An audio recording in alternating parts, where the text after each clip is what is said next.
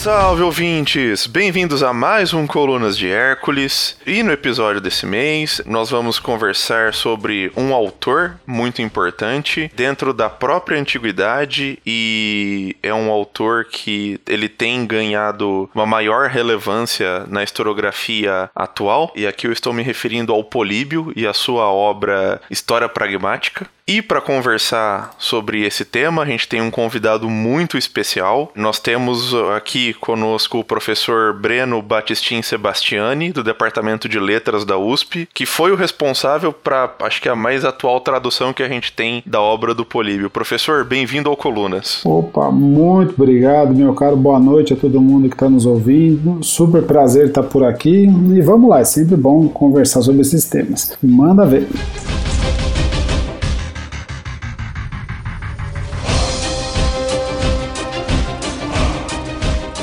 Bom, professor, eu acho que a, o primeiro passo é a gente conversar um pouco sobre o Polibo em si, né? Conversar um pouco da origem dele como um cidadão de Megara, né? E especialmente essa especificidade que o Políbio ele vai levar, inclusive, para a obra dele, que é essa questão de uma pessoa que ele vive em dois mundos, né? Vamos lá. Políbio, na verdade, nasceu numa cidade chamada Megalópolis, né? No Peloponeso. Megara fica no estreito ali, né? Perto de Corinto, né? A cidade portuária portuária. Né? Megalópolis fica do outro lado do Peloponeso, uma cidade fundada pelos tebanos, né, que era para ser mesmo um baluarte contra qualquer tentativa de retomada do Império Espartano, né, isso em 370 mais ou menos, quando Tebas se sobrepõe a Esparta. Né. Mas Políbio é um caso curioso da antiguidade, porque ele é um aristocrata dessa cidade de Megalópolis, né, é um cara muito rico, muito bem relacionado politicamente com uma série de outros potentados locais, inclusive a Casa Real da Macedônia, os reis de Esparta, e ele nasceu por volta do ano 200 a.C., a gente não sabe exatamente quando, né? Mas o fato é que você falou do sujeito com um pé lá e um pé cá, né? Essa imagem é muito interessante, né? O sujeito a cavaleiro de dois mundos, na verdade, né? Políbio, ele em 168 a.C.,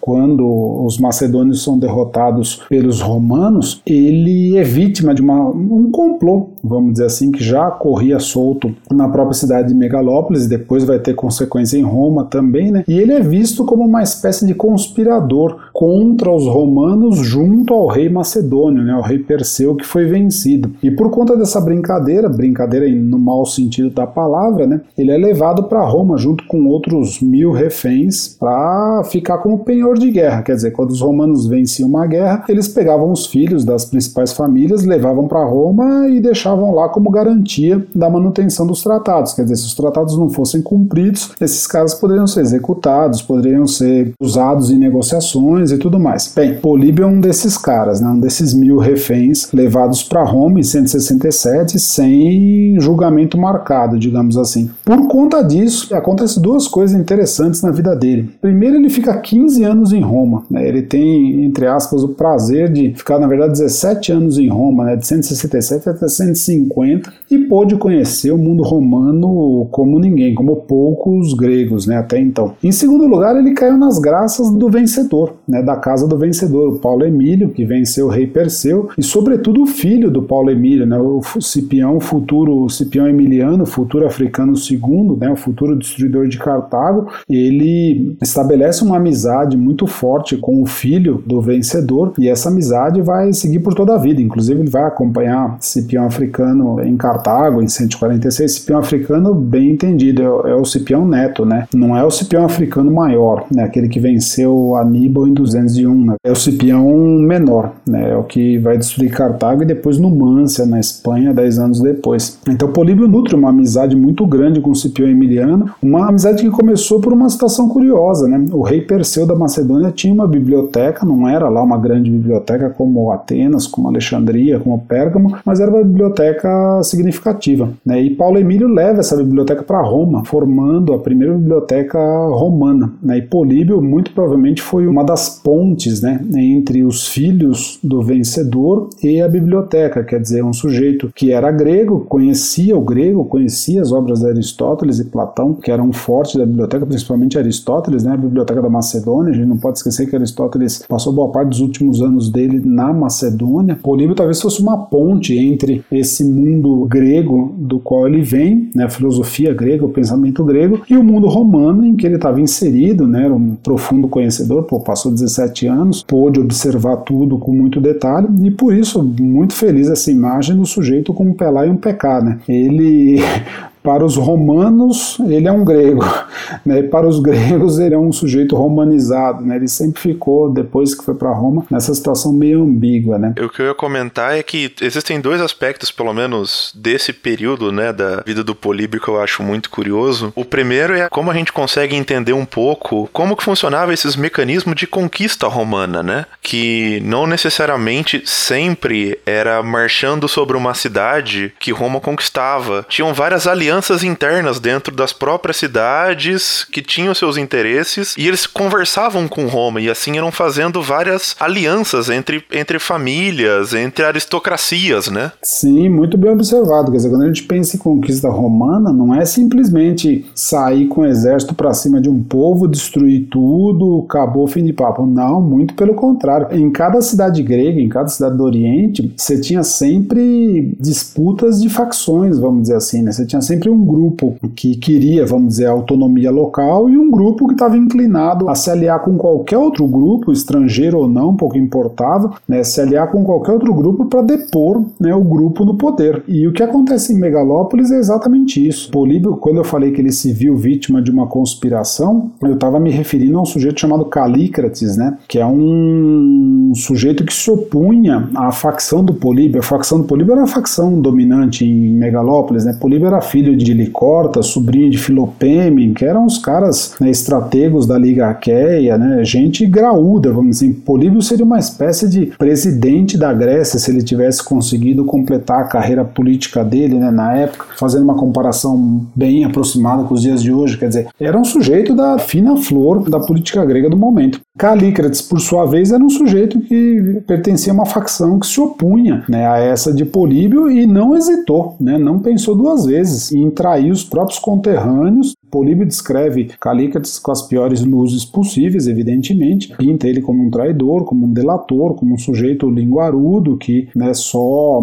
é, agiu para atraiçoar mesmo os conterrâneos, né? E Calícrates, então, segundo Políbio, né, teria denunciado os próprios contemporâneos para os romanos. A denúncia de Calícrates em 183 estaria na base da futura condenação de Políbio ao exílio em Roma por 17 anos, quer dizer, ou seja, em toda a cidade do mundo grego em todas as regiões em que Roma teve contato, em todas elas você tinha pelo menos duas facções, né? Uma que estava no poder e uma que queria derrubar essa que estava no poder. Né? E Roma não hesitava em, em semear discórdia, digamos assim, fazer alianças com facções rivais para justamente conseguir governar. Tem até um ditado famoso da antiguidade que passou até hoje na forma latina mesmo, né? Divide et imperat, né? É, divide et impera, quer dizer, divide divide e impera, né? Divide. E conquista, né? Exato, divide e conquista, exatamente. Pega os seus inimigos e deixa eles baterem cabeça entre si, põe um contra o outro. Quanto mais fracos eles estiverem, melhor para você, né? Isso serve tanto para as conquistas romanas quanto para as eleições que vem aí em 2022, por exemplo, né? Aqueles que batem cabeça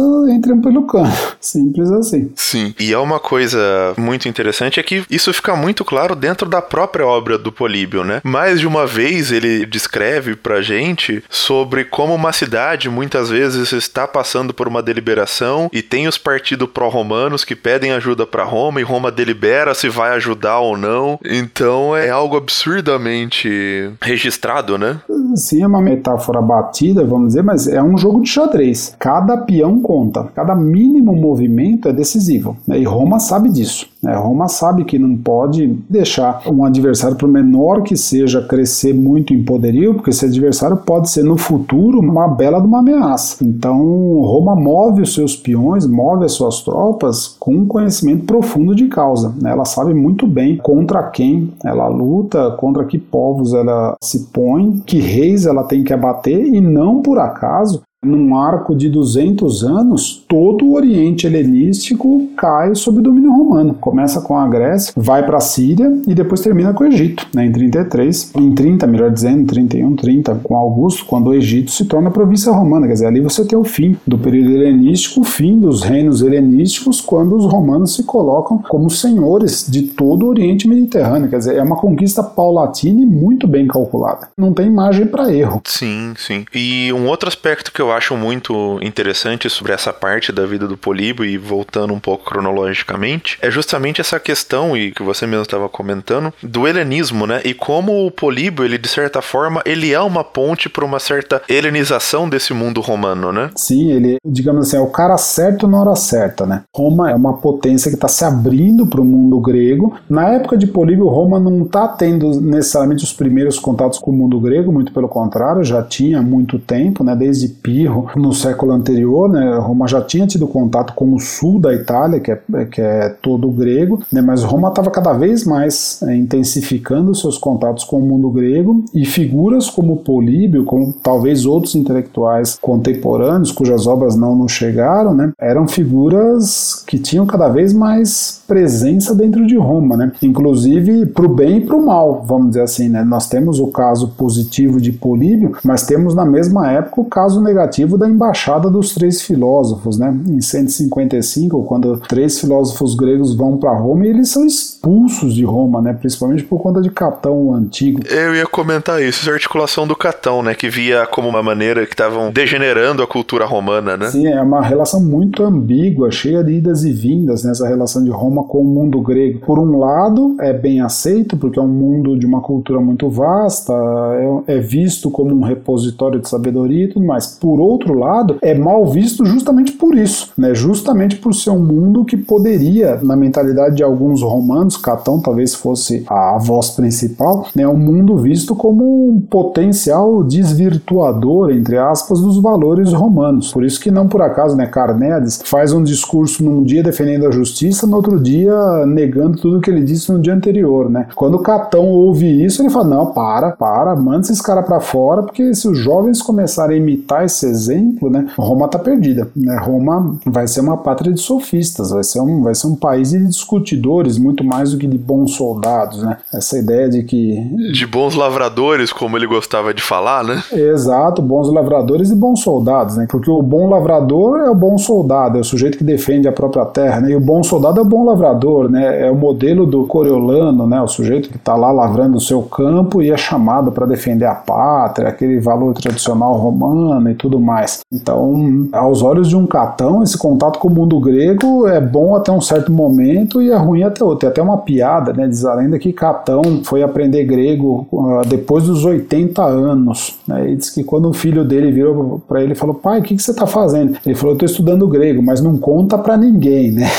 Não fala para ninguém. Quer dizer, era uma coisa meio bom e ruim ao mesmo tempo. Né? Era bom porque era cultivado, mas era ruim porque ele, Catão, via como uma coisa, um hábito que poderia botar a perder os valores romanos. Então, é uma relação bastante ambígua. Né? E foi bastante ambígua durante muito tempo, essa relação do mundo grego com o mundo romano. Por pelo menos 200 anos, a gente tem aí tensões latentes, né? Uma coisa que você comentou sobre o Políbio ter nascido no lugar certo, eu estava estudando para o podcast, eu acho fantástico que o, o Artog, ele compara o Políbio com o Hegel, né? Que nasce no momento certo e vê a história passar, né? Tem vários pontos de conta, inclusive o Políbio, assim como o Hegel, ele acreditava que ele vivia no auge da ciência, né? Tem uma passagem famosa no livro, no livro nono em que o Políbio diz lá Chegamos a tal ponto de desenvolvimento científico, ponto esse a partir do qual pouco mais se pode fazer, né? Assim como Hegel, ele acreditava que ele vivia na crista da onda, né? na última fase do desenvolvimento científico. É uma crença comum em várias épocas, né? Todo momento se acha se acha o último brigadeiro da bandeja, né? Se acha o topo do desenvolvimento científico e, claro, basta a passagem de dois, três anos para você ver que não é bem assim. Né? No caso de Políbio, para nós hoje é ridículo ridículo uma frase dessa, mas na época talvez tenha causado um baita de um efeito, né? Então dá para fazer várias comparações por aí. E a outra parte também da vida de Políbio é após esse exílio de Roma, quando ele viaja, né? Sim, na verdade ele viaja durante o exílio, né? Ele, para escrever as histórias, por exemplo, no livro 3 ele fala né, que ele foi até a Espanha para refazer a rota de Aníbal, né? Ele percorreu os Pirineus por onde Aníbal teria passado, aquele sul da França, né? Para poder chegar até a Itália. Quer dizer, ele percorreu tudo isso. Se a gente admitir que as histórias começaram a ser escritas por volta de 155, pouco antes, pouco depois, quer dizer, ele viajou durante o exílio, né? Ele foi um, um sujeito que conseguiu a proeza de ganhar a confiança dos romanos a ponto de viajar. A gente não sabe se sozinho ou acompanhado, né? mas muito provavelmente sozinho. Ele foi também para o sul da Itália muitas vezes. Né? Tem no livro 12 ele fala de Locris, né? que ele visitou Locris como embaixador dos romanos, em nome dos, dos próprios megalopolitanos. Quer dizer, ele pôde viajar durante muito tempo. E claro, né, a gente olha a questão do refém na antiguidade talvez seja um pouco diferente de um eventualmente paralelo hoje em dia. Né? Políbio ele era ao mesmo tempo refém dos romanos e legado dos romanos. Né? Quer dizer, era um mundo paradoxalmente pequeno demais. Né? Qualquer sujeito que tentasse sabotar a confiança dos romanos seria pego em dois tempos, né? porque você tinha agentes romanos em todo o Mediterrâneo. Então, Políbio, ao mesmo tempo, ele podia viajar, mas podia viajar em missão a favor dos romanos. Quer dizer, ai dele se traísse essa confiança que foi nele depositada. Ia trair uma vez só, né? não ia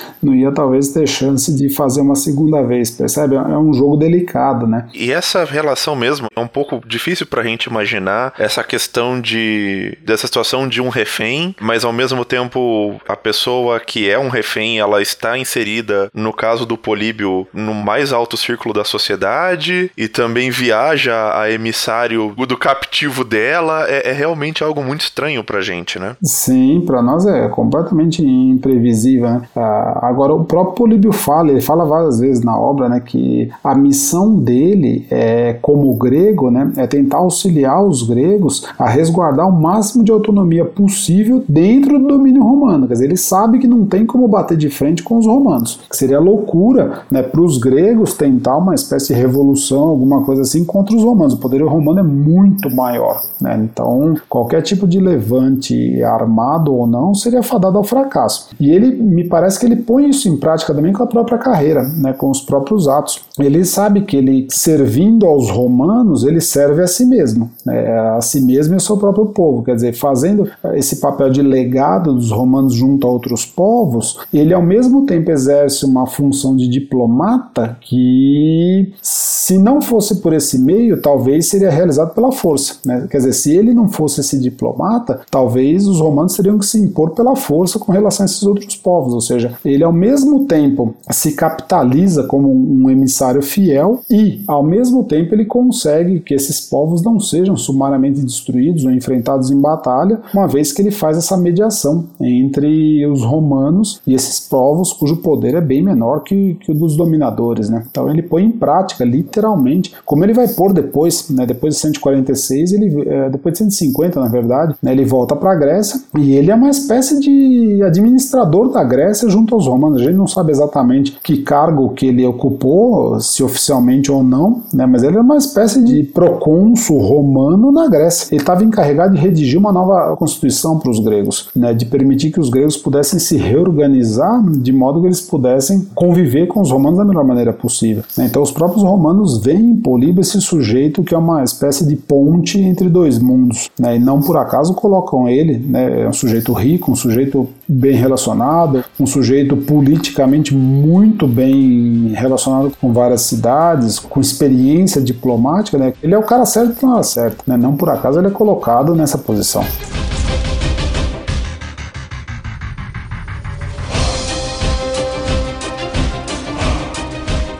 Bom, voltando aqui no segundo bloco, acho que esse vai com certeza vai ser a maior parte do programa, que é a gente conversar sobre a obra em si, a, a história pragmática do Políbio, né? Ela é uma obra muito diversa. A, a, introdução dela em si já dá uma infinidade de trabalhos, né? Porque você tem ali, ao mesmo tempo, um elogio à história, você tem ali também já a preposição que ele vai assumir sobre a função da obra, de por que ele está escrevendo aquilo, que é tentar entender esse processo de expansão e de dominação que os romanos, e daí aqui eu vou usar as palavras do Políbio, em menos de 53 anos conseguiram conquistar todo mundo conhecido e a partir de qual constituição eles conseguem isso, né? Vamos lá, nós estamos diante de um sujeito, quando você começa a ler a obra, né, logo de cara você percebe que você está diante de um sujeito muito habilidoso e muito cuidadoso. Vamos admitir que essa obra tenha começado a ser escrita por volta de 167, 165 a.C., pouco mais ou menos, né? quer dizer, quando ele está em Roma, cai a ficha dele, ele percebe que ele não vai mais ser aquele político para o qual ele foi talhado durante toda a vida, né? quer dizer, ele não vai voltar para a Grécia tão cedo. Então, escrever história é uma espécie de desenvolver uma atividade vicária em relação à política, já que ele não pode passar para a prática, ele escreve sobre essa prática. Né? Então, você vê que logo de cara ele se mostra como um sujeito extremamente habilidoso extremamente cuidadoso. Então, vamos lá, habilidoso em que sentido? É, você vê que nós estamos diante de um sujeito que tem um, uma educação retórica, filosófica, histórica, diplomática, política muito evidente. Né? Ele coloca a história como mestra da vida logo de cara. Tudo isso já no prólogo, né? em menos de quatro parágrafos. Né? Ele compara o poderio romano com outros poderios que ele conhece até então, né? os macedônios, os persas, os espartanos. Quer dizer, curiosamente não entra na conta os atenienses, né? ele tem uma rixa ali entre Peloponeso e Atenas. Né? Você vê que tanto retoricamente como diplomaticamente, politicamente, é um cara que sabe do que está falando. Né? Ele não é bobo, as escolhas que ele faz são muito calculadas. Né? E ao mesmo tempo ele é muito cuidadoso logo de cara. Né? Você nota que logo no prefácio ele trata os romanos com muito respeito. Ele reconhece esse poderio né, e ele coloca esse, a formação desse poderio como objetivo principal da obra, né, logo de cara. Né, minha obra tem por objetivo entender como e porquê, né, devido a que tipo de constituições, em menos de 53 anos, os romanos conquistaram o mundo habitado, né, uma coisa que até então nunca tinha sido feita. Agora, repara que esse cuidado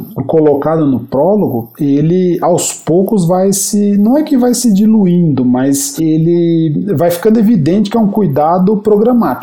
Né? Ele, Políbio, digamos assim, falando bem entre aspas, ele não é bobo. Né? Ele sabe muito bem com quem ele está lidando. Ele sabe muito bem que os romanos, por um lado, se impuseram contra os gregos e se impuseram pela força. Né? Se impuseram não porque persuadiram os gregos a entrar sob o domínio deles, mas porque os gregos foram forçados a fazê-lo. Né? Então, no começo da obra, logo no comecinho, nos cinco primeiros livros, você percebe que Políbio nunca acusa os romanos frontalmente de nada. Isso de boca própria, né? Mas há várias personagens nesses cinco primeiros livros que chamam os romanos, por exemplo, de bárbaros do Ocidente. Né? Quer dizer, ele de boca própria, ele não tece nenhuma crítica explícita, mas ele não perde a ocasião de colocar personagens criticando duramente os romanos, né? considerando os romanos como uma espécie de somatória de violência que se impôs sobre os gregos. Ou mesmo agindo de maneira ambígua, né? Fazendo um trato e descumprindo esse trato. Isso é algo que aparece, né? Mesmo que depois ele crie uma retratação do tipo, não, depois esses emissários foram punidos, mas isso aparece de maneira recorrente. Por exemplo, o livro 3, né? O caso, eu gosto particularmente do livro 3, né? É um livro que, se você ler ele, não precisa nem estar isolado, né? É o maior dos livros que chegou até a gente, né? São 118 parágrafos, né? Mas o livro 3 é um verdadeiro épico de Aníbal, né? Você vê ali, é, é a saga de um sujeito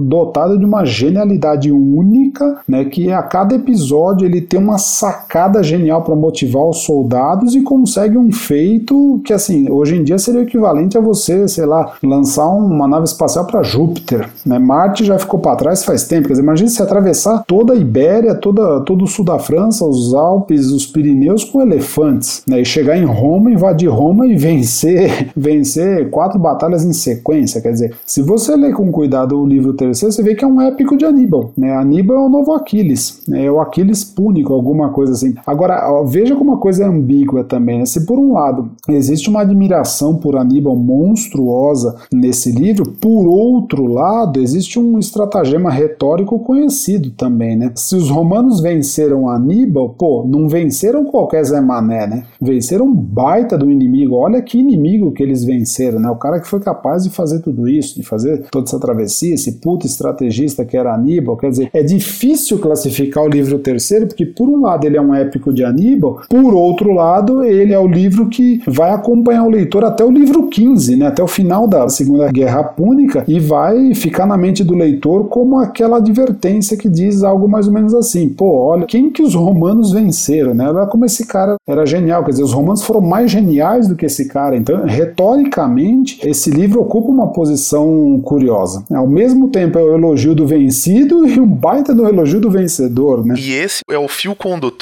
da obra toda, né? O, o ele tem essa sacada de, de perceber que esse conflito de Roma contra Cartago é algo inédito, que pela visão do Políbio acontece de uma maneira no mundo todo conhecido, né? E esse é o fio condutor da obra inteira. Então ele vai mostrando diversos conflitos em diversos lugares que vão se relacionar ao fim que é essa guerra contra os cartagineses, né? Exato. Vamos fazer um esqueminha bem simples que eu faço com os alunos às vezes, mas que dá certo, né? Quer dizer, Políbio é um sujeito que percebeu que o mundo grego é um mundo que já deu o que tinha que dar, vamos dizer assim, né? Os reinos helenísticos já estão num processo, seguindo aquela metáfora do Tucídides, né? De cacotropia, né? De lutas internas sucessivas, de disputas de corte. É um mundo que está se dilacerando e se digladiando a cada ano que passa, né? Ele percebeu que o mundo grego, os reinos helenísticos, estão assim em rota de colisão com a realidade, né? Mas hora menos hora eles vão sucumbir ao poder romano. O grande centro do poder, né, mudou do Oriente para o Ocidente né, mudou da Grécia, das disputas entre os gregos, né, para a disputa pelo domínio mediterrâneo como um todo entre Roma e uma potência que já é antiga né, em relação a Roma, que é Cartago. Ele percebe que ali está o fulcro, está né, o centro dessa nova disputa de poder. Né, e não por acaso ele, ele faz o seu relato convergir para esse cenário. Né, quer dizer, ele percebe que existem dois grandes contendores só no Mediterrâneo, que é Roma, que é uma potência ascendente, que acabou de conquistar a Itália Itália, que, que se impôs sobre o sul da Itália, que era grego, né, e Cartago, que é uma potência comercial, sobretudo ainda, mas que já está no limite da exaustão, né, que não consegue bater de frente com Roma, ainda que tenha produzido alguém como Aníbal, né, ainda que domine a Espanha. Dominar a Espanha significa ter uma fonte de recursos incalculável, né, quantas minas de, de metais preciosos você não tem na Espanha, né, quantos soldados você não consegue extrair dali. Quer dizer, ele percebe que esses dois gigantes, eles agora determinam o equilíbrio do mundo, né? e não por acaso ele faz o relato gravitar em torno dessas duas grandes potências. Mas ao mesmo tempo ele percebe também que Roma, né, e ele vai dizer no livro sexto, né, isso se deve a um novo tipo de constituição, uma constituição mista, né, por oposição à de Cartago, que já estava envelhecida. Ele percebe que Roma, como potência ascendente, né, a despeito das dificuldades, ainda leva melhor sobre Cartago. Né? Cartago teve um cara genial. Teve, Cartago teve a sua chance, digamos assim. O grande lance de dados de Cartago foi Aníbal. Né? E Aníbal, no momento em que ele se viu sem suprimentos, no momento que ele se viu que ele perdeu o apoio do Senado, né? É, o Senado cartaginês, em 215, aí a guerra se inverte. Ele está em território romano, por exemplo, os romanos começam. Até então ele venceu tudo. Né? Ele foi fulminante. Né? Foram três anos de guerra, ele chegou até as portas de Roma né, em 216, né? depois da Batalha de Mas depois disso Aníbal nunca mais conseguiu fazer o que fez. Né? E aí Roma conseguiu uh, se sobrepor aos cartagineses até o momento em que, né, 50 anos depois, em 149, uh, Roma consegue destruir Cartago né, 146, Cartago não existe mais. E essa percepção que ele tem da simultaneidade dos eventos, né? E isso também é, é algo, não diria inédito, mas é algo que é um diferencial dentro da obra do Políbio, né? Sim, quer dizer, não é uma narrativa linear no sentido que a gente está acostumado a ler, né? Ele usa uma palavra chamada symploqué, né? Symploqueton pragmaton, quer dizer, a symploqué é literalmente a, como traduzir isso? A convergência de eventos, né? O fato de um evento se sobrepor ao outro, né? Quer dizer, a interligação de todos os fatos do Mediterrâneo, né? Ao invés de narrar uma única guerra, como a guerra do Peloponeso, por exemplo, ou seja, ao invés de escrever uma monografia, ou ao invés de escrever uma história universal em sentido cronológico, né? Desde a criação do mundo pelos deuses e tudo mais, como Éforo fez algumas gerações antes dele, né? Ele escreve uma história universal, mas no sentido geográfico do termo, né? Não no sentido cronológico etimológico do termo. Né?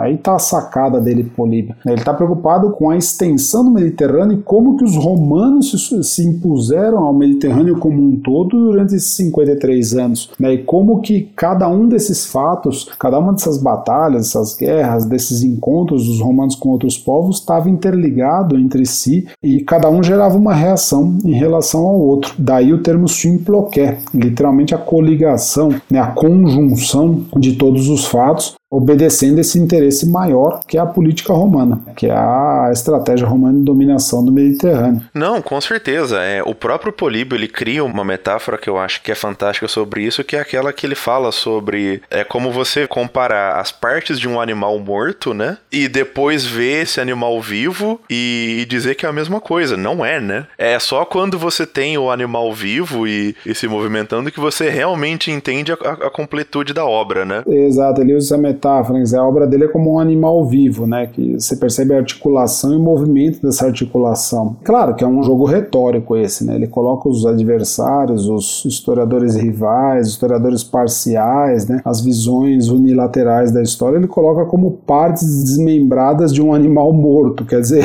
você consegue até observar para estudo, mas você não tem a dimensão da coisa, você não, não percebe como é que o animal se comporta como tal na sua experiência real, né? É, é uma metáfora meio ousada, é um jogo retórico, mas enfim, a tentativa dele é válida, né? Ele tenta produzir essa história articulada em vários pontos, interligando vários fatos dessa metáfora. Na minha opinião, e eu quero deixar muito claro que essa é a minha opinião, eu acho que esse é só um, um dos momentos que o Políbio ele mostra um pouco da soberba que ele tem em relação à obra dele. Eu acho que ele tem plena consciência desse ineditismo da obra que ele está escrevendo, né? Tanto que mesmo voltando à introdução, ele fala, né? Não, olha, a história é esse gênero muito importante tal. Ele faz um elogio, é, um elogio ao gênero da história. Ele começa falando, bom, eu não preciso falar sobre a história aqui, mas eu vou falar como um bom historiador que eu sou, como justamente se colocando acima de Heródoto, acima de Tucídides e de outros que com certeza eram as referências que esse mundo helênico tinha, né? Ou ao lado, né? É curiosa a posição dele, porque se por um lado ele faz todo esse prólogo de elogio à história, por outro lado ele não menciona em momento algum os antecessores, né? Ele não cita ninguém nominalmente. Então é difícil interpretar esse prólogo, porque se por um lado parece que é um sujeito rivalizando com toda a tradição, por outro também é a mostra de um sujeito que conhece a tradição, né? Que sabe o tamanho do problema, que sabe com quem que ele está lidando e que sabe que essa visão da história como mestra da vida, né? Para suportar nobremente os reveses da casa, essa visão não é dele, né? não é de agora, né? não, não vem desse momento. Quer dizer, é, é uma posição altamente ambígua, por isso que eu falei no começo, né? um sujeito muito cuidadoso e muito habilidoso. Né? Ele, ele constrói o relato de tal maneira que fica aberto para você olhar e falar, pô, ele está rivalizando com Heródoto Tucídides ou ele está se aproveitando, né? quer dizer, seguindo pela mesma estrada. Ele, ele sabe em bom português que ele está nos ombros de gigantes. Né? Ele sabe que ele tem pelo menos três grandes predecessores, né? Que seriam o próprio Heródoto, Cid, Xenofonte, para nem falar de Timeu, para nem falar de Éforo, Teopompo, Calístenes, né? Que são nomes que faziam parte já do cânone da historiografia, já no pleno século II, né? Ele sabe que ele está diante desses caras, que a parada é dura, vamos dizer assim, e ele tem que escrever um relato que emule o desses sujeitos. Caso contrário, dele cai na sombra, como de tantos outros. Né? A historiografia dos gêneros que mais foi praticado, por exemplo, durante o século IV a.C., né? Século esse do qual nós temos pouquíssimas menções, de, sei lá, de mil historiadores do período, a gente tem menção a trezentos e poucos, por via de fragmentos, quer dizer, muita gente escreveu e muita gente se perdeu também, sabe, sei lá por que razão. Né? Então, Políbio sabe que é uma parada dura enfrentar esses modelos que ele tem diante dos olhos e ele tem que dizer alguma coisa nova e duradoura. Caso contrário, ele vai entrar nesse rol dos historiadores dos séculos anteriores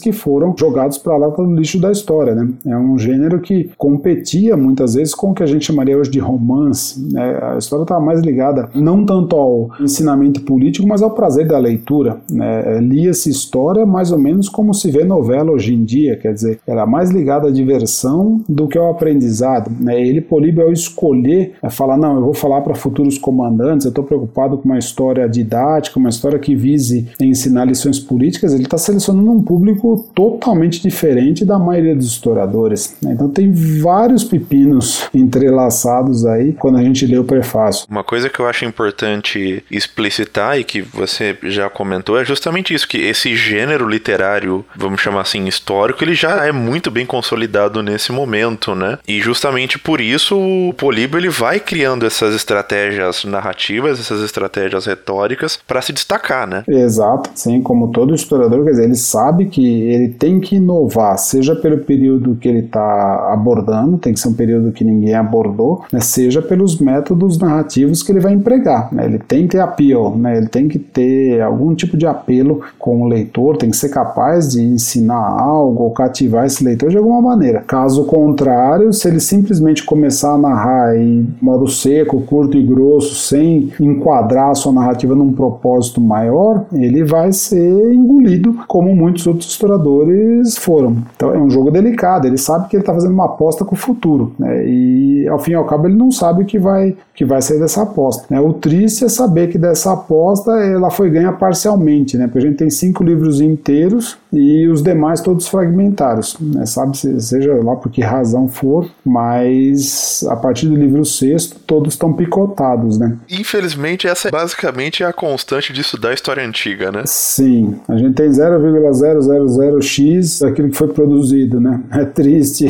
pensar é, Você pega assim o Tito Livio, a gente tem um terço da obra, o Políbio a gente também tem esse problema, Aristóteles, acho que praticamente todos os autores. O Cícero, que a gente tem um monte de coisa também, a gente tem só uma fração do que ele escreveu. Também acho que de inteiro só Platão, Homero, boa parte de Plutarco, e talvez algum outro autor que está me esquecendo agora no momento, mas do resto, todos os demais ou chegaram de maneira retalhada ou nem chegaram, né? Que é pior ainda. É, a gente só conhece de comentário. De... Exato, só de menção em outros autores, tá, tá bem complicado. Outro ponto que eu acho que é o ponto-chave da obra e que pessoalmente a, a muito me interessa é a discussão que ele vai fazer sobre a Constituição mista, né? E as formas de governo. Sim, esse é o famoso tema polibiano por definição, né? A grande resposta à pergunta do prefácio, né? É, devido a que tipo de constituição os romanos conquistaram todo o mundo habitado em menos de 53 anos, né? E a aposta dele é justamente numa teoria que vem desde Heródoto, né? Se a gente quiser, passando por, por Platão, por Aristóteles, um pouquinho Tucídides também tem um paragrafinho lá que dá para você aproximar no livro oitavo, né? Que é a famosa teoria da constituição mista, que no mundo romano você teria uma mistura bem equilibrada dos elementos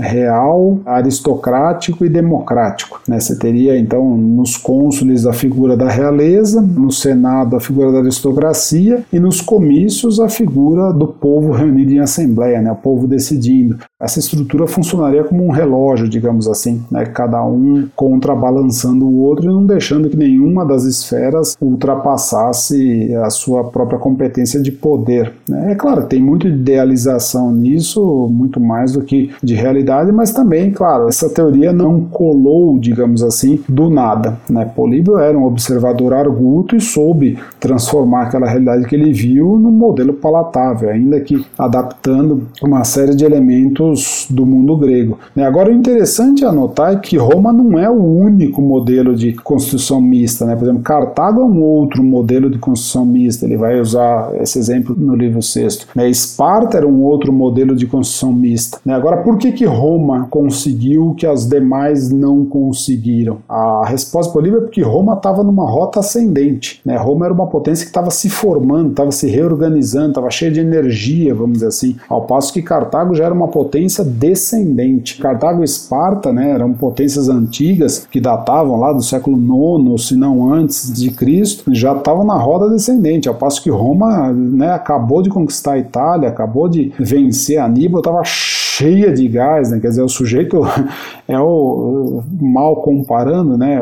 Embora Políbio goste dessas metáforas do pugilato, Roma seria o sujeito que acabou de dar um nocaute num baita no adversário, né? O Mike Tyson dando nocaute no Foreman. Não sei se essa metáfora faz sentido para os nossos ouvintes, né? Eu já tô meio antigo, né? Então para mim ainda é, ainda é muito recente algo do tipo, mas né, para os nossos ouvintes mais jovens, talvez, né? Mike Tyson e George Foreman eram dois baita lutadores de boxe nos tempos atrás, Evander Holyfield, sei lá, para quem quiser puxar outros nomes, né? Então, Roma era uma espécie de Mike Tyson que tinha acabado de mandar o Holyfield para lona, né? Então tava cheia de energia, tava no auge da pujança, ao passo que Cartago e Esparta já estavam na mão contrária, né? Já estavam na decadência, segundo Políbio. Então, por isso Roma teria conseguido se sobrepor a todos os demais. E ele também coloca que Roma ela tem certos mecanismos para garantir esse equilíbrio e que pelo menos para ele, enquanto esse equilíbrio se mantivesse por um tempo indeterminado, Roma se manteria como uma certa hegemonia, né? Isso, isso. Essa é a ideia maior por trás de toda a teoria, né? Quer dizer, enquanto Roma fosse capaz de manter esse equilíbrio de uma forma azeitada, digamos assim, ou seja, sem sucumbir a uma das partes do seu poder, né? sem deixar que o Senado se sobrepusesse às demais, ou o povo ao Senado e aos cônsules assim por diante, né? sem deixar que nenhuma das partes cedesse à tentação da hipertrofia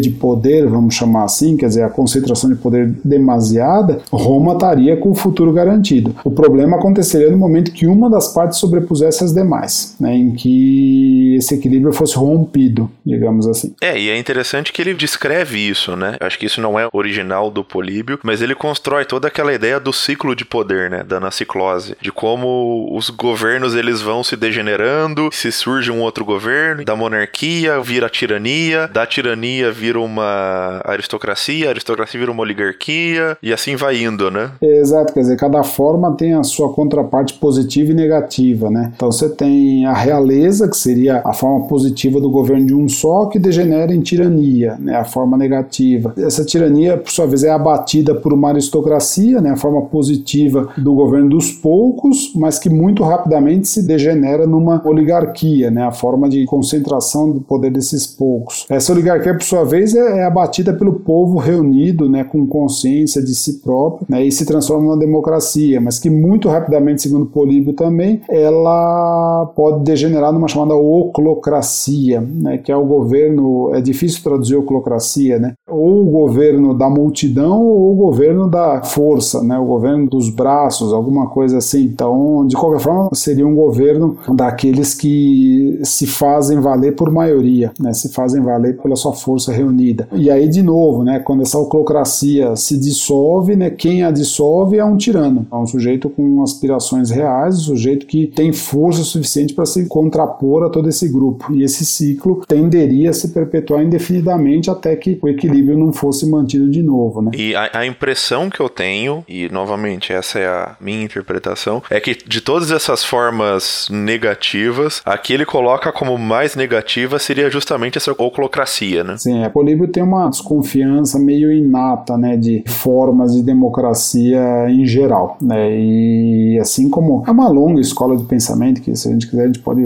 até remontar Platão, né, o velho oligarca e tudo mais, aristocratas em geral não, não gostam muito de ver o povo no poder, né, muito pelo contrário, para eles o povo no poder é a irracionalidade no poder, né, são formas de, segundo eles, o povo não tem a capacidade que os aristocratas, ou melhor ainda, um rei forte teria, né, de centralizar decisões. É o velho argumento que está, por exemplo, no discurso do método do Descartes, por exemplo. Uma cabeça pensa melhor do que várias outras. Diz o bom senso que é o contrário, né? Mas, como o próprio Descartes diz, né, o bom senso é um consenso na humanidade. Todo mundo acha que tem o suficiente, né? Isso pode se voltar contra ele também. Mas quem somos nós para nos bater contra Descartes, né? Vamos ficar por aqui deixa para lá. Não, e eu ia comentar aí que não acaba com o Políbio, especialmente no mundo romano. Cícero também vai ver com olhos muito desconfiados as formas mais, vamos chamar assim, democráticas, né? E que, novamente, é aquela coisa, é quem tá escrevendo isso, né? Exato, exato. É uma tópica de autores aristocratas, né? Aristocratas, em geral, não veem com bons olhos manifestações populares, né? Muito pelo contrário. Sempre que eles puderem desqualificar o povo e dizer que né, eles fariam muito melhor no, no, lugar desse povo, eles não vão perder a oportunidade e vão fazer isso, vão desqualificar mesmo. O Líbio, nesse sentido, não é exceção, ele é a regra, né? Ele segue uma tópica que vai aparecer em vários autores. Você já comentou de várias, mas existem vários tópicos dentro da obra do Políbio. A questão da mestra da vida mesmo também, eu acho que é algo muito importante e que vai continuar por um bom tempo dentro da história como um todo, né? Sim, sim, essa ideia ela é recorrente, né? Ela aparece em pelo menos dois lugares chaves, né? Que é o prólogo, e depois o livro 12, né, o livro metodológico, o livro em que ele discute a posição de vários outros autores. Né. Nesses dois momentos aparece claramente essa ideia de que a história fornece exemplos tanto a imitar ou a evitar, né, exemplos para serem imitados por futuros comandantes ou a serem evitados. Esse tópico vai reaparecer em Cícero, vai reaparecer em Tito Livio, no prefácio de Tito Livio, e vai ficar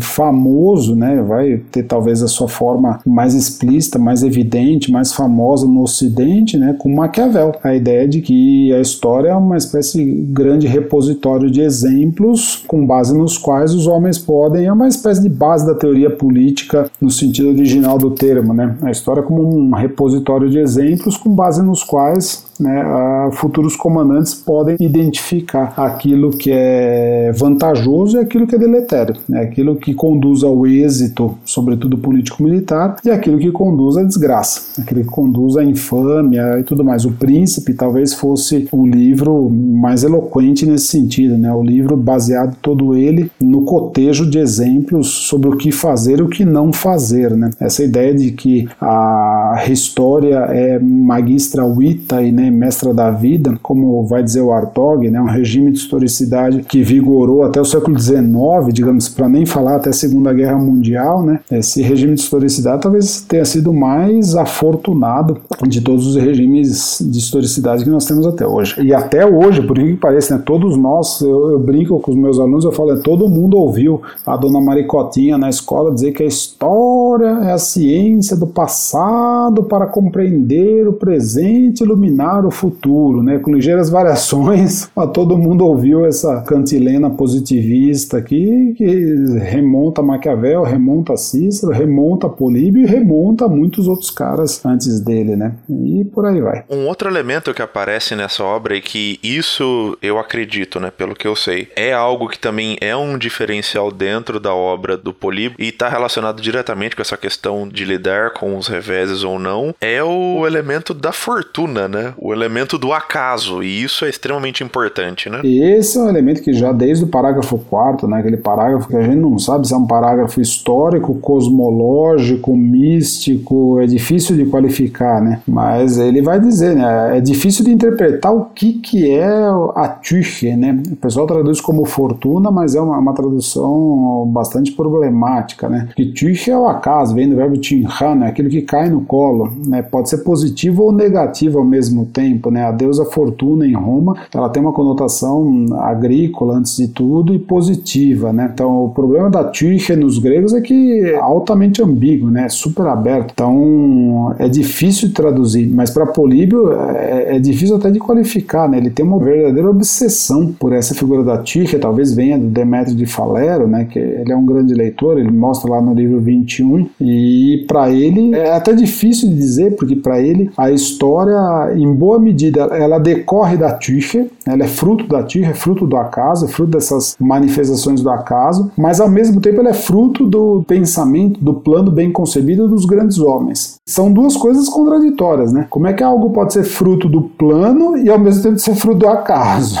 Né? Então é a grande questão que muitas vezes fica por trás da história, né? Como assim, né? Ou é fruto de plano ou do acaso, mas ele, Políbio, não vê uma contradição nisso, ou pelo menos se vê, passa batido, né? Deixa quieto e não, nem nem toca no assunto. Né? Mas o fato é que essa Tirche, desde o parágrafo 4 do livro primeiro, ela tá por ali como uma sombra por trás de toda a história. Né? Quer dizer, caberia a ele, historiador, fazer com a história algo análogo ao que a Tirche fez com o mundo, né? ser capaz de conduzir os eventos do mesmo modo como a Tirche conduziu todos os eventos do mundo para um mesmo e único ponto, que ele chama de poderio romano. Então, a grande questão é entender o que, que é essa Tirche que é ao mesmo tempo alguma coisa boa e má, alguma coisa planejada e uma ausência total de causas, né? É talvez o conceito mais paradoxal, né? É trágica e ultra racional ao mesmo tempo, né? Quer dizer, como entender essa tique? Como traduzir esse conceito que é tão importante e ao mesmo de estudo e nada ao mesmo tempo? Como traduzir isso nessa obra? É um caso curioso, né? Um historiador dito tão racional, tão seco, tão pragmático como Políbio, né? Ele recorre a um conceito que beira o misticismo, né? Para não dizer que é místico e simplesmente, né? Sim, sim.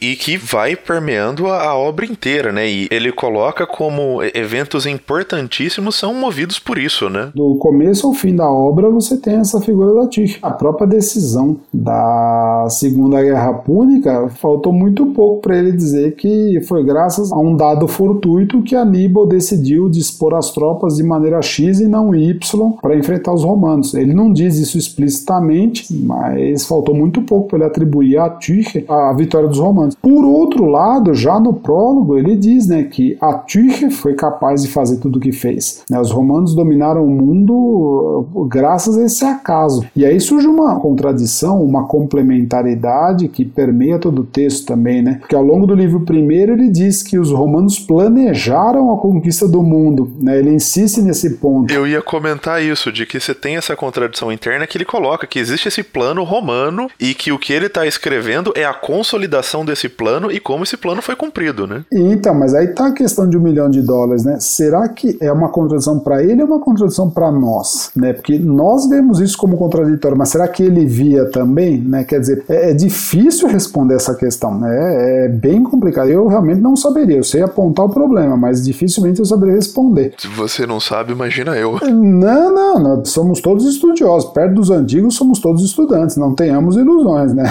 Não tem porquê. Perto dos gigantes, estamos todos de joelhos, né? Então, ele põe como um plano dos romanos, mas ao mesmo tempo é um plano que obedece ao desígnio da Tige, né? Que obedece ao que essa potência já havia traçado. Quer dizer, para nós é uma contradição. A superstição se opõe à racionalidade. Agora, será que para os antigos isso é uma contradição também? Eu desconfio que não. Né? Eu desconfio que para eles a coisa é muito mais matizada, muito mais uma relação de complementaridade do que de oposição. Eu estou pensando no Plutarco, por exemplo, né? um filósofo platônico extremamente racional, né? que vê divindades e ao mesmo tempo confia no talento humano. Eu acho que Políbio segue na mesma estrada. Assim como Tucídides, por exemplo, é um sujeito que atribui a Tyche a vitória de Cleão em Pilos Factéria, né? e ao mesmo tempo é um sujeito extremamente racional. Né? A gente está acostumado com essa leitura, eu diria, bastante ingênua né? do século XIX, de que Tucídides e Políbio são autores frios, impassíveis, secos, pragmáticos e tudo mais. A gente esquece que, né, que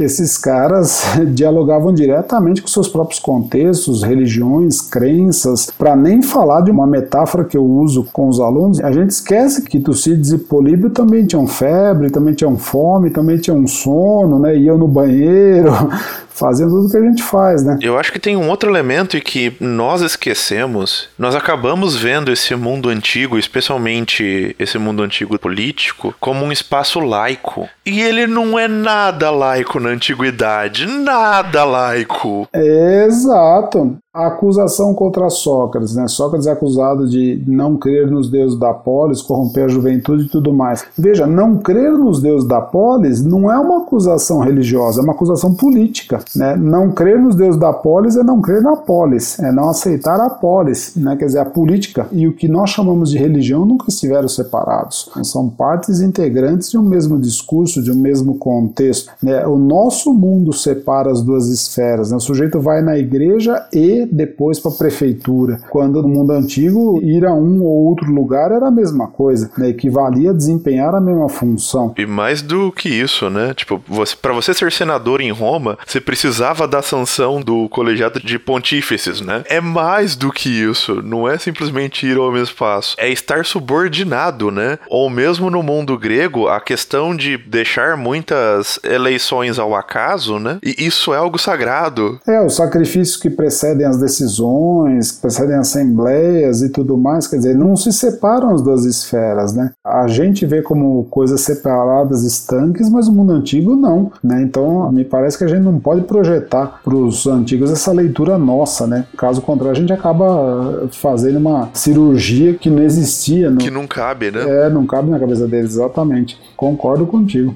É isso aí.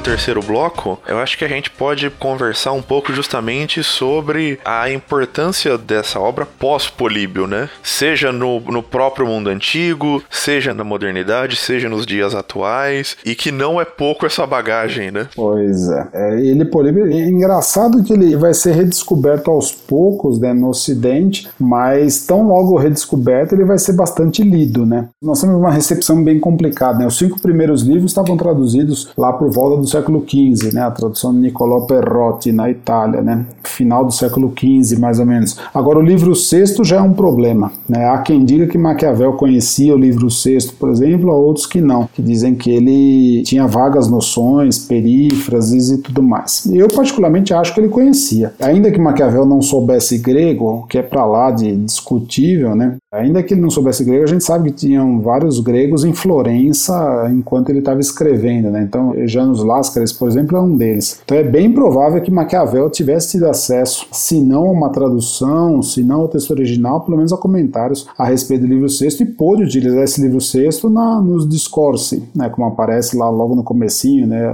Il cerchio delle Costituzioni, por exemplo, né? Quando ele fala do, do círculo de constituições e tudo mais. Então, é bem provável que Maquiavel tenha conhecido esse filé mignon de Políbio, vamos dizer assim, que é o livro sexto, né, tenha sido um dos primeiros a comentar. Mas o fato é que a gente não tem prova disso, então não vale nem a pena. Mas o fato é que ele, Políbio, vai ser lido né, na França por Jean Baudin, por exemplo, né, meados do século XVII, mas talvez o maior dos leitores, aquele que vai fazer uso extenso, vai se referir explícita ou explicitamente a ele ou não, é o Montesquieu, né, é a base da teoria dos três poderes. E depois nos Estados Unidos o federalista, né, os autores que vão estar por trás do federalista, né, os futuros presidentes, futuros constitucionalistas americanos, todos eles de alguma maneira têm Políbio no horizonte, né, todos eles estão refletindo sobre como essa constituição mista, na verdade, pode dar origem ao que a gente vai conhecer hoje como teoria dos três poderes, né? a teoria dos sistemas de pesos e contrapesos, né? como é que um poder pode refrear outro. Então, da ideia de realeza, aristocracia e democracia para a ideia de executivo, legislativo e judiciário é um passo. Né? É um passo você decalcar né, a teoria antiga para os três poderes modernos e daí para um, um, sistema de freios e contrapesos né, que cada um desses poderes exerce sobre o outro. É, e especialmente no caso americano,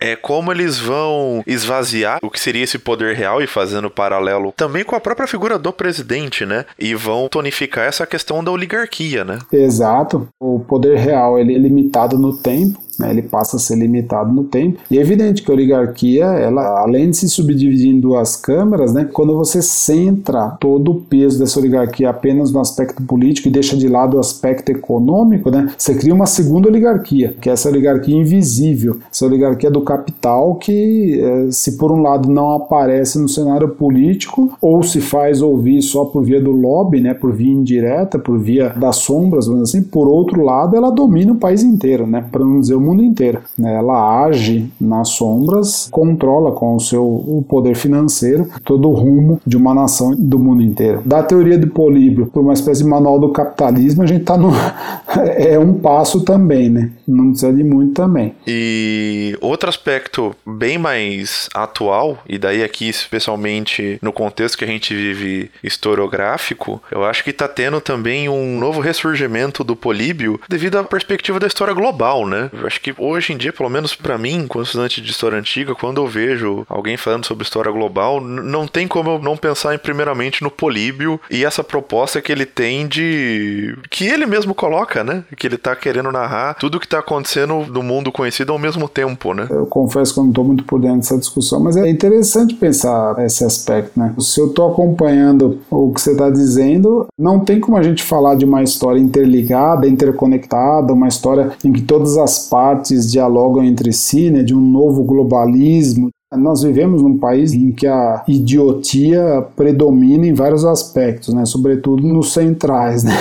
em que para não falar demência, para não falar outras coisas, enfim. Então, quando eu vejo esses discursos antiglobalistas, discursos pró-terra plana, pró qualquer forma de imbecilidade e companhia, até para isso é interessante a gente pensar no Políbio, né? É, seja como remédio contra essas formas de estupidez, seja como por contraposição, né? Por exemplo, contrário, como um modelo de interligação de todos os aspectos do mundo, né? Eu acho que de uns anos para cá, né, de pelo menos de final da Guerra Fria para cá, não dá para pensar o mundo como uma espécie de coleção de potências isoladas, né? Eu sou a França por contraposição à Alemanha, por contraposição aos Estados Unidos, por contraposição à Rússia, por contraposição ao Japão, quer dizer, quem pensa assim, na melhor das hipóteses, está no século XIX, né? Na pior é estúpido mesmo, é indigno de qualquer contestação, como os nossos ilustres representantes, em sua imensa maioria. Então, para voltar à questão do Políbio, quer dizer, esse salto intelectual dado por Políbio na antiguidade, né, a percepção da interconexão do mundo, é um salto intelectual que a gente não pode deixar de lado. Né? Ele ajuda a compreender muito do nosso próprio mundo. Então, eu vou ser sempre o primeiro a, a ver com bons olhos qualquer tentativa de aplicação, qualquer tentativa de manutenção desse salto intelectual, né? uma vez que eu ainda acho que né, as coisas caminham para frente, não para trás. Né? Com certeza, não. E uma outra ressalva que eu acho que é importante fazer é, mesmo que você possa fazer críticas à globalização, e eu acho que tem críticas que sim, você pode ser feita, ela é um fato, ela é algo concreto, ela já aconteceu, e daí,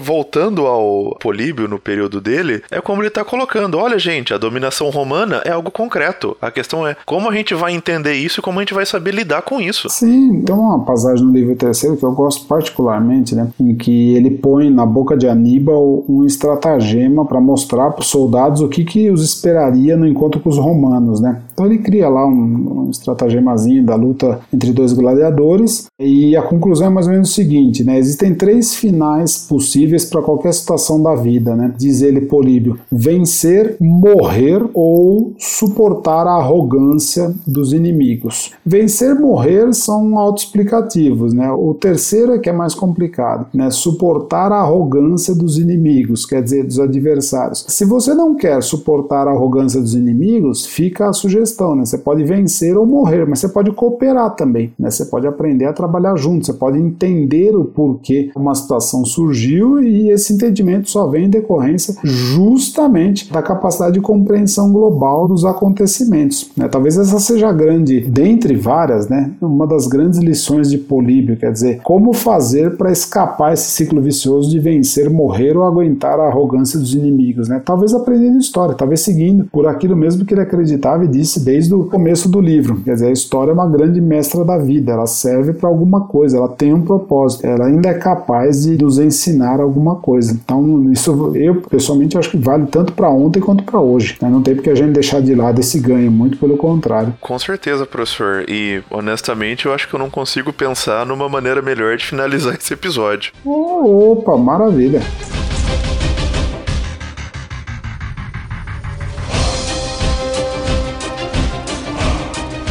Eu queria já começar a agradecer a sua participação, você ter disponibilizado do seu tempo. Eu vou deixar duas indicações literárias e depois eu vou passar a palavra a você para você falar o que você quiser. Também, se você quiser deixar alguma indicação literária, vai ser muito bem-vinda. Bom, a minha primeira, logicamente, é a obra do Políbio, História Pragmática, do livro 1 ao livro 5, traduzido justamente por você, né? Por Breno Batistin Sebastian, da Unesp, né? Da USP. Saiu pela perspectiva. Isso. E a segunda obra que eu vou deixar, essa é uma obra mais historiográfica. Entretanto, para quem quer ler Políbio, eu acho que o, de uma maneira muito condensada e discussões interessantes, que é a obra Evidência da História, o que os historiadores veem, do Artog, que saiu aqui no Brasil pela editora Autêntica. E as minhas dicas são essas. Professor, fica à vontade, o microfone é seu. Cara, muito obrigado por esse espaço. Sempre um prazer poder falar sobre Políbio, poder conhecê-lo também. Né? Não conheci o trabalho de vocês. Show de bola. Contem comigo sempre, né? Valeu mesmo por esse convite, né? E assim, quantas indicações de leitura, fecho contigo. É uma coisa que eu sempre falo para os alunos, né? Antes de partir para as críticas, interpretações, leituras, releituras, três leituras, leia o autor. Nada melhor do que ler o próprio autor,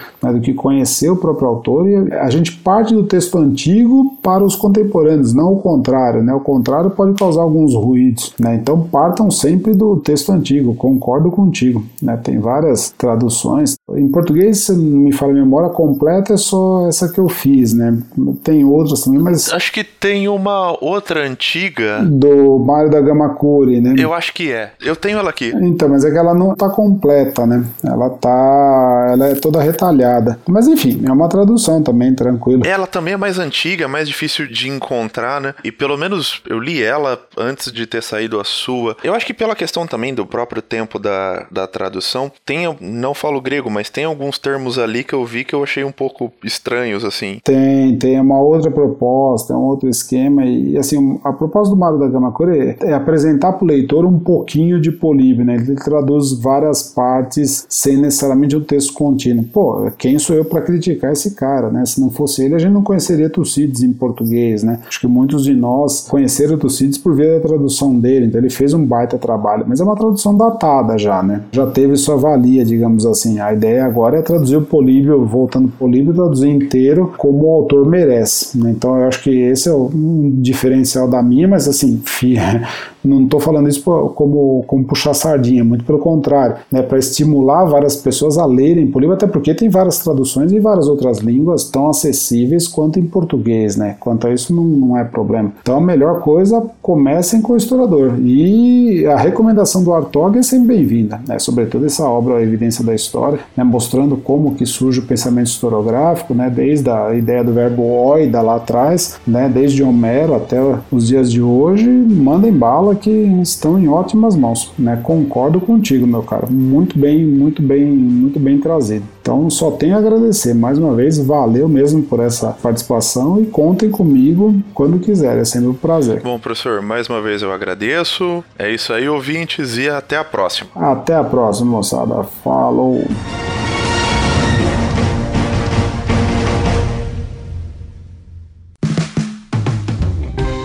Este podcast foi financiado por nossos colaboradores no Apoia-se. Acesse apoia.se barra e contribua para manter este projeto educacional gratuito no ar.